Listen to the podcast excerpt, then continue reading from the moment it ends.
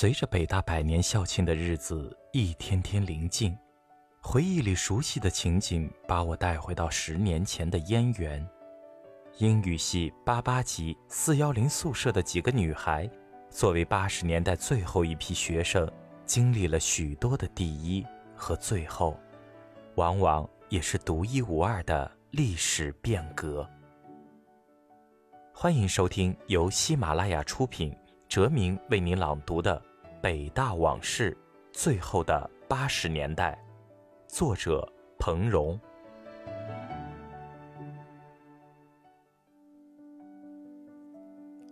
英语系八八级的几个女孩子，九。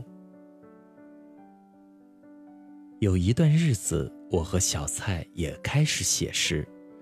我一直认为自己之所以写诗。绝对是因为自己中文水平有限，字不成句就成了诗。我觉得诗与其说是为了交流，不如说是人生的悟道与自我表白，不需要众所周知，也没有必要广泛传阅。后来参加诗会，主要是为了证明自己的实力，倒没想把诗推而广之。这样，小蔡成了我唯一的诗友。我和小蔡的交流，经常在熄灯后各自搬着凳子到楼道里去切磋。他的诗像他的人，已经揉到骨子里去了。我常把我喜欢的抄下来，小蔡则捧着我的本子仔细地读着，偶尔圈去或修改一两个字，肯定让我折服。后来巷子极力推荐我们俩去参加未名湖诗歌朗诵会。小蔡给自己取了个笔名叫茜罗，这名字总让我莫名其妙地想起屈原的山鬼。我实在没有太多的灵感给自己取名，就想把小蔡的名字倒过来叫，又觉得这样的剽窃未免太没遮拦，太明目张胆，就换上两个最普通的字，叫罗西。没想到参加完诗会的第二天中午。居然就有人敲着四幺零的门，我愣了一下，赶紧跑出去，见楼道里站着一个戴眼镜的男孩子。他说自己是数学系的，昨晚也参加了诗会，很喜欢我的诗，而且羡慕我得了奖，想来结识一下。我连忙请教他的大名，他说我叫佐夫。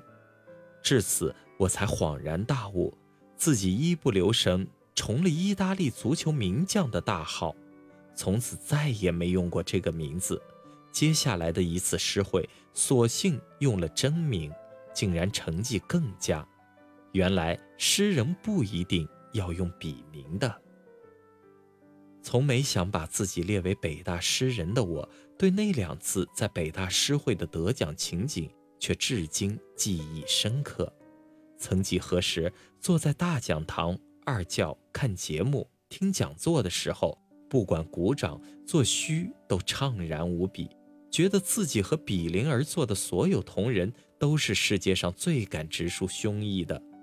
而轮到自己站在台上时，方感到北大人的直率让人不寒而栗。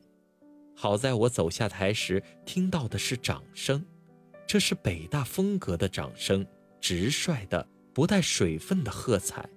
我相信这样的掌声是可以作为自信的根基的，所以至今想起来都感觉温暖。